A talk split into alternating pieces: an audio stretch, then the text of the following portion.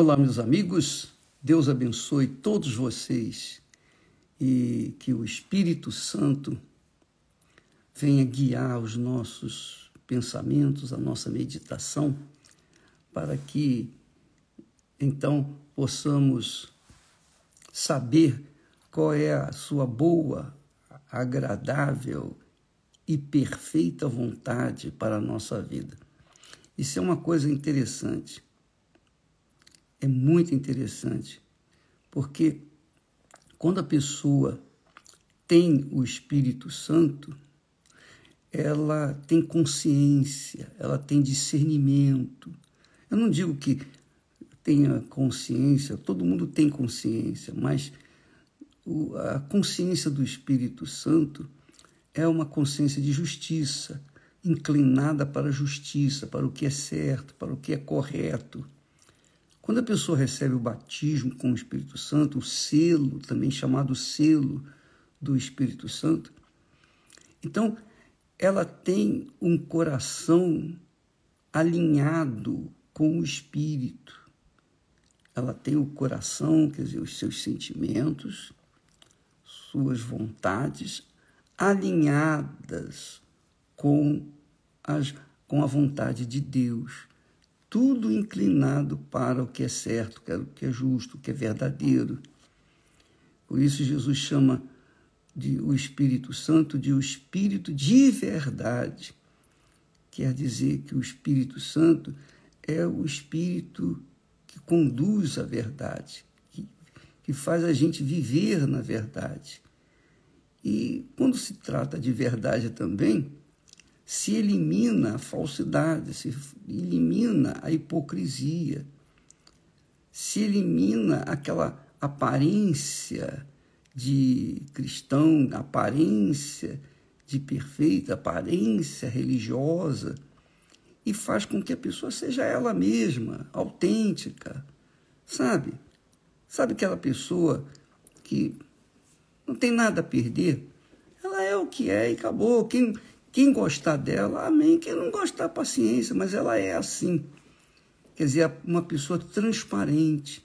Quando a pessoa tem um Espírito Santo, ela tem, não se esqueça, a consciência de justiça, que quer dizer aquela consciência de fazer tudo o que é certo, que é correto, que é dentro da lei, dentro do mandamento divino, dentro da vontade de Deus.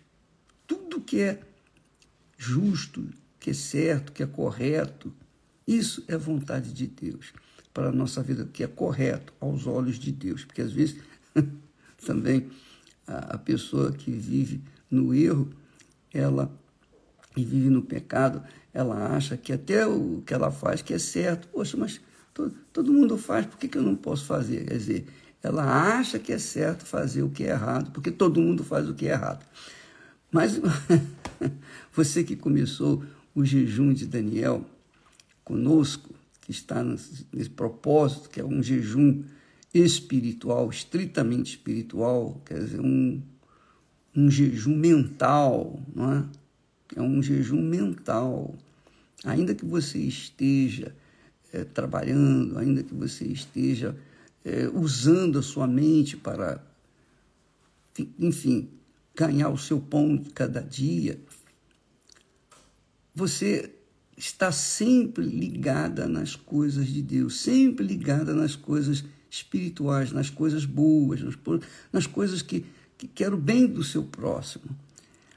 Isso é o jejum de Daniel, você ficar pensando no pensamento de Deus, curtindo o pensamento de Deus. 21 dias. Não é fácil, realmente não é fácil, porque eu sei que muitas pessoas dizem, mas eu, eu, eu vivo no meio de pessoas que são incrédulas, eu vivo no meio de pessoas que. Eu trabalho no meio de pessoas que falam palavrão e etc. E pessoas que, enfim. Eu sei, eu sei. Nós sabemos, Deus sabe. Acima de tudo, Deus sabe. Então ele vê, eu penso, eu creio, ele vê o esforço que a pessoa faz para se manter ligada com ele, com os pensamentos dele. Ele está vendo isso. É um esforço que a pessoa está fazendo. É um esforço. Esse esforço é um sinal de que a pessoa está indo bem. É um sinal que a pessoa está no jejum, porque ela está fazendo ou dando o melhor de si. Então, esse é o, é o jejum de Daniel, um, um jejum de, em que a gente se exclui de, do noticiário, de informações seculares, das guerras, das modas, da, das grifes, das coisas, enfim, as coisas que, que o mundo oferece. A gente tem, a gente se liga, a gente tem não, a gente se liga nas coisas espirituais, das coisas de Deus. Agora, deixe-me acrescentar uma coisa que é muito importante para que para você que está nesse propósito do jejum de Daniel, na busca do Espírito Santo. Você quer receber o Espírito Santo. Muito bem. Perfeito. Mas presta atenção uma coisa. Não adianta a pessoa querer buscar o Espírito Santo e continuar vivendo no erro, no pecado. Porque não vai combinar como que uma pessoa pode receber o Espírito Santo vivendo no pecado. Eu contei a história de um rapaz que estava na prisão, era um, um dos chefes de gangue, chefes de tráfico.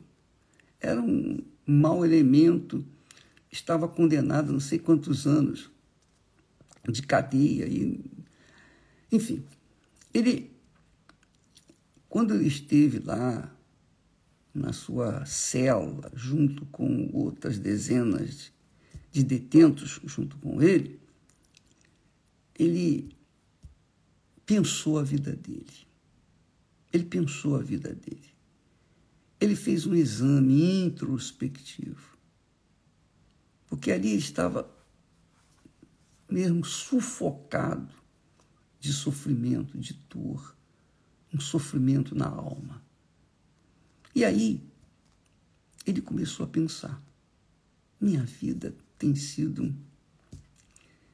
E ele começou a avaliar, né? fazer um balanço da sua vida. Toda a sua vida foi uma vida de fugir da polícia, uma vida de fuga para aqui, para ali, para lá. Agora ele estava preso, não tinha como ele fugir. Então ele começou a meditar, meditar nas coisas da vida. E aí ele lembrou da sua mãe, lembrou que a sua mãe orava por ele, sua mãe falava de Jesus para ele e tal. Então ele começou a avaliar a fé, a pesar a sua própria fé. E ele chegou à conclusão de fazer uma oração. Com as palavras dele, ele disse, ele se, se isolou no cassinho, um cantinho, e falou com, com Deus. Só Deus, eu não sei se o Senhor existe. Eu não sei. Até aqui eu não venho, vim acreditando em Ti. Mas, se o Senhor existe, se o Senhor existe mesmo, se o Senhor é o que é o Deus da minha mãe, então me, me tira dessa situação. Olha, se você me tirar daqui, eu prometo, eu prometo nunca mais me envolver com drogas, com, com a bandidagem, com a criminalidade. Nada disso. Eu vou seguir a ti. Eu, eu vou ser fiel a ti. Ele falou nas palavras dele, mais ou menos isso. E então Naquele momento, Deus se apresentou para ele naquele lugar, naquele beco imundo, aquele beco de tanta maldade, tanta perversidade, tanta injustiça, enfim. Deus se manifestou para ele. E ele veio de uma forma em que ele, ele, ele mesmo verificou, conferiu que Deus existe mesmo. Porque naquele instante, naquele exato momento, ele teve paz. Sabe, aquele, aquela sensação de paz invadiu o ser dele. Veja que, que Deus ouve o clamor de todos. Você não precisa estar necessariamente dentro de uma igreja para falar com Deus ou para ser ouvido por Deus, mas você precisa estar ligado no seu pensamento com Ele e com sinceridade, rasgar o verbo, falar a verdade. E foi isso que aconteceu. Naquele momento, ele tomou uma atitude de fé, sem ninguém mandar. Foi uma coisa dele, pessoal. Obviamente, o Espírito Santo que dirigiu, mas ele abriu a cortina lá do seu, do seu lugarzinho, seu cantinho, chamou o pessoal. Ó, oh, pessoal, presta atenção. O pessoal tinha muito respeito por ele. Falou: olha, presta atenção. Quero dizer para vocês que a partir de agora, nunca mais eu quero me envolver com drogas. Nunca mais. Eu não quero saber de drogas, eu não quero. Você que usa, você que trafica, que você, enfim, esse é problema seu. Mas comigo, por favor, não me, tra não me trata, não me traga negócios, porque eu não quero mais saber dessa coisa. Quer dizer, ele tomou uma atitude que mostrou a sua fé concreta. E é isso que Deus quer. Às vezes a pessoa busca o Espírito Santo, faz jejum de Daniel, faz isso, faz aquilo, faz aquilo outro, mas ela não rasga o verbo, ela não tira de dentro de si o erro que ela está vivendo, o pecado que ela está vivendo, ela não deixa, ela, ela, ela quer conciliar uma coisa com a outra, não dá conciliar o, o, o sagrado com o profano. Não dá. Então, amiga e amigo, aproveite esses dias do jejum de Daniel, faça uma avaliação de si mesma. Porque às vezes você está buscando uma coisa que não tem direito. Por quê? Porque você vive no erro. Você quer receber o espírito da verdade, o espírito de verdade, mas você vive em mentira. Como que vai acontecer isso? Então, nós falamos ontem que para a pessoa receber o Espírito Santo, ela tem que ir a Jesus. Ela tem que dizer: Senhor, tu morreste por mim, então lava os meus pecados, tira os meus pecados, tira a minha má consciência, me perdoe. Me... Enfim, a pessoa rasga o verbo diante do Senhor Jesus, aí sim, o Senhor Jesus vai lhe dar o Espírito Santo, vendo a sua sinceridade, transparência. Então, é, vamos fazer o jejum de Daniel de forma bem consciente, bem transparente, bem, bem aberto, para não deixar absolutamente nada escondido, oculto lá dentro do coração. Porque se tiver alguma coisa lá dentro do coração, uma mágoa, um ressentimento contra alguém, então, o jejum não vai valer de nada. Você tem que perdoar essa pessoa. Você tem que perdoar. Mesmo que você não esteja com ela, mesmo que ela esteja afastada, longe, mas você pode orar para ela e dizer: Ó oh, Deus, eu quero bem dessa pessoa, eu perdoo essa pessoa, eu quero bem dela. Você fala com, com seus lábios. Você confessa com seus lábios o perdão. Ainda que o coração, o seu coração, esteja relutante, dizendo: Não, não, eu não eu, ela, ela fez isso comigo. Não, não importa o que o seu coração diz ou deixa de dizer, não, não importa. obedeça a palavra de Deus. E você pode obedecer, e nós podemos obedecer.